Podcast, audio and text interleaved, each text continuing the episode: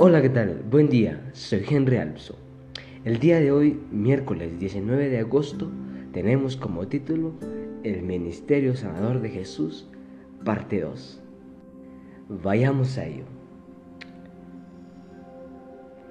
Y Jesús recorría las ciudades y aldeas, enseñaba en las sinagogas, predicaba el Evangelio del Reino y sanaba toda enfermedad y dolencia.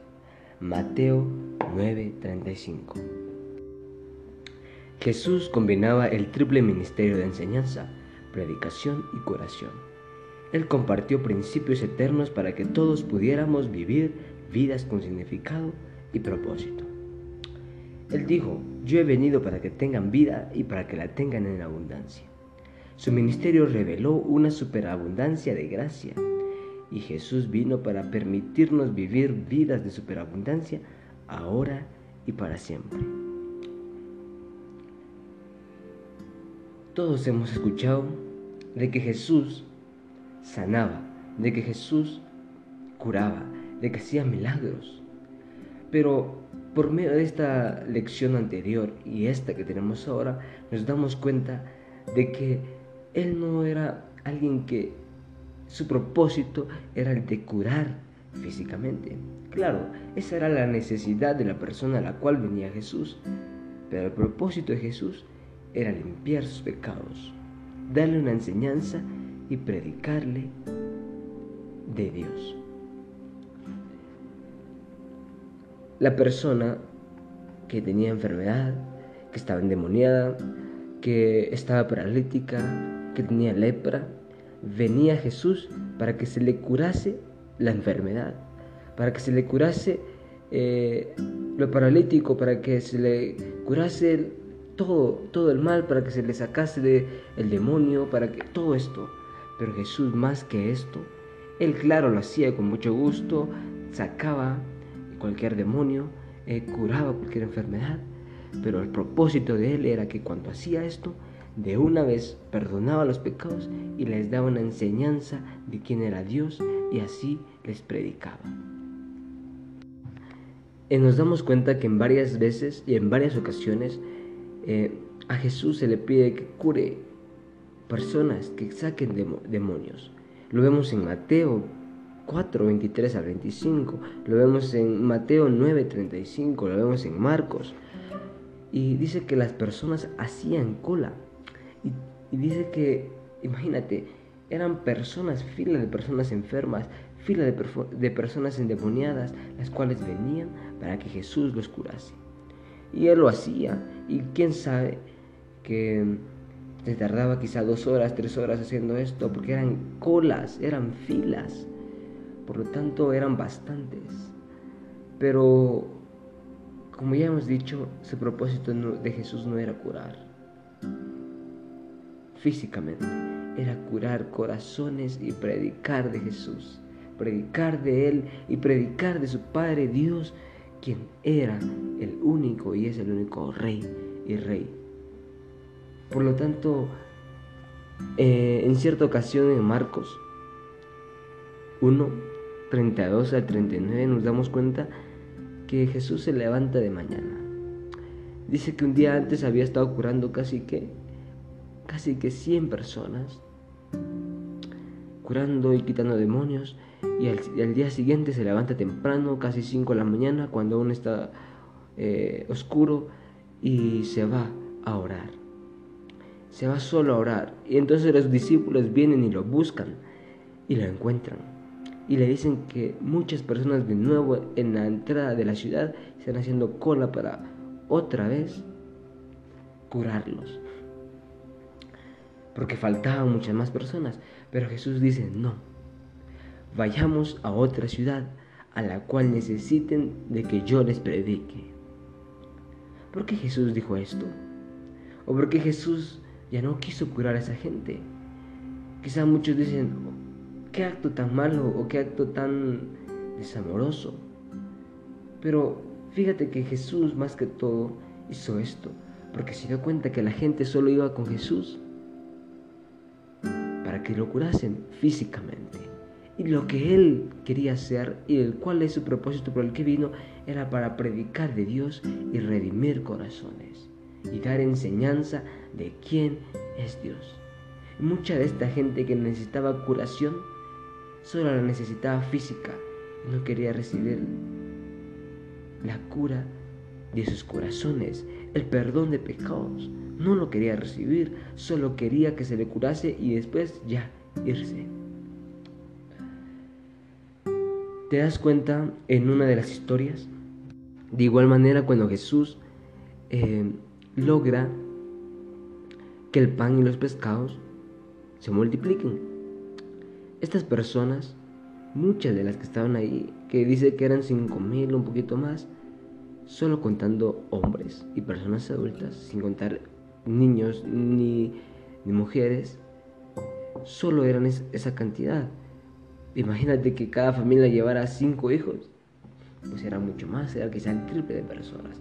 Pero se dice que en esta historia muchas de las personas seguían a Jesús solo por la comida. Y la comida terrenal, el pan, el agua, y no iban por, por la prédica.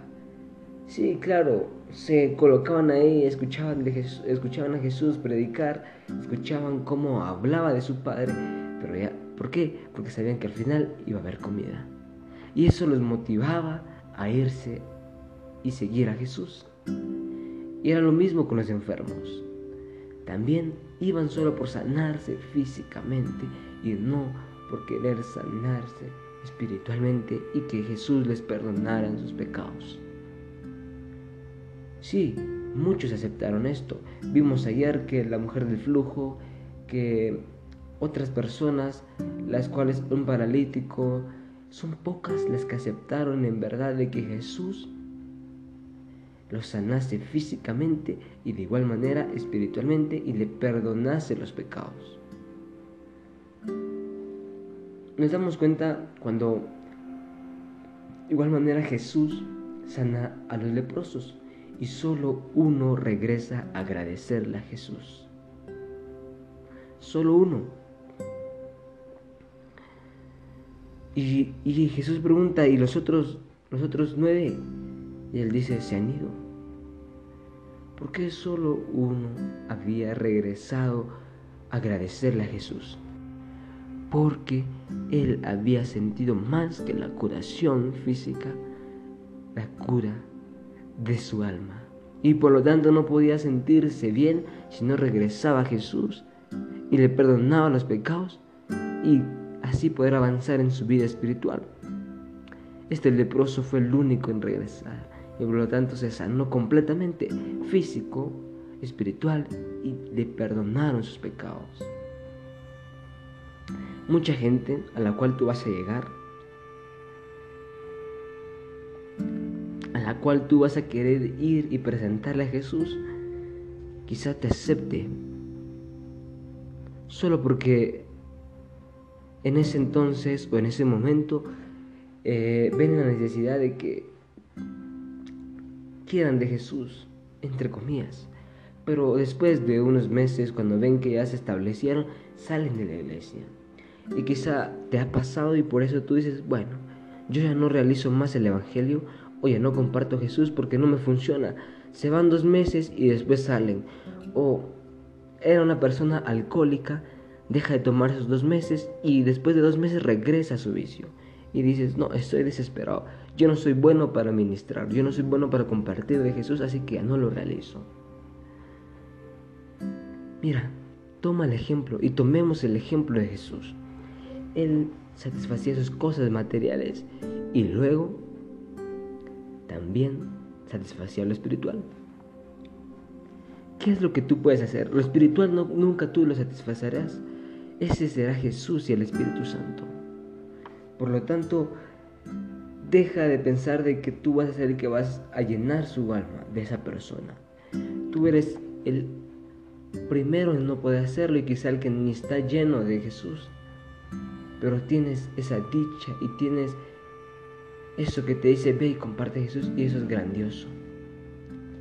Por eso de igual manera te digo, ¿cómo satisfaces lo que el amigo que no es cristiano, que no es converso, necesita, bueno, te das cuenta que este amigo, que esta persona necesita de que le ayuden a limpiar la casa porque vive solo, pues ve, ayúdalo. Por eso es principal que te hagas amigo antes de esta persona. Lo ayudas en casa, lo ayudas a cocinar, lo ayudas a esto, necesita dinero y tú tienes, préstale. Y esto, tú lo estás ayudando a poder satisfacer sus cosas materiales.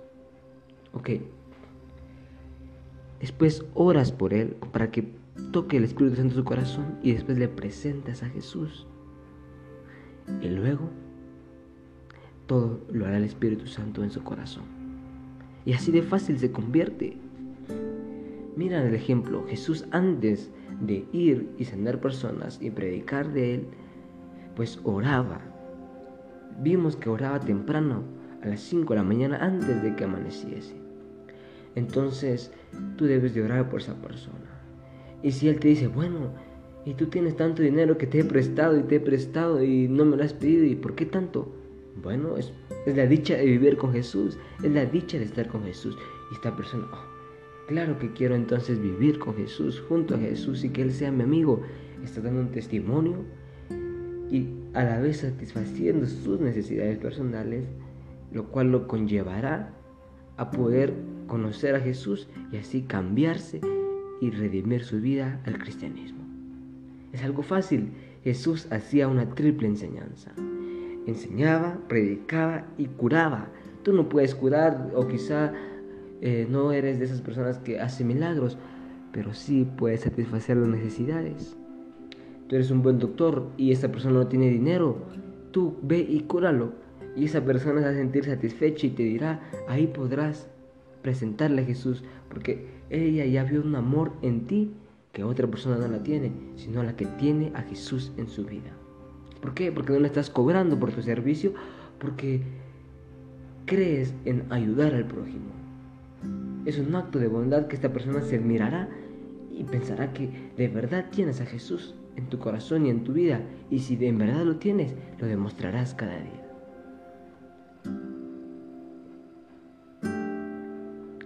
Por lo tanto, cada profesión puede ser dedicada a Jesús. Tu dinero puede ser dedicado a Jesús, a esa persona, a ese prójimo que lo necesite. Solo es que tú y yo aceptemos el poder ir y ministrar como Jesús, deshacer necesidades físicas, materiales y después presentarle a Jesús y Jesús sanará su alma y le perdonará sus pecados. Aprendamos de Él y seguiremos aprendiendo de Él toda esta semana. Te espero el día de mañana, así que que Dios te bendiga y nos vemos hasta la próxima.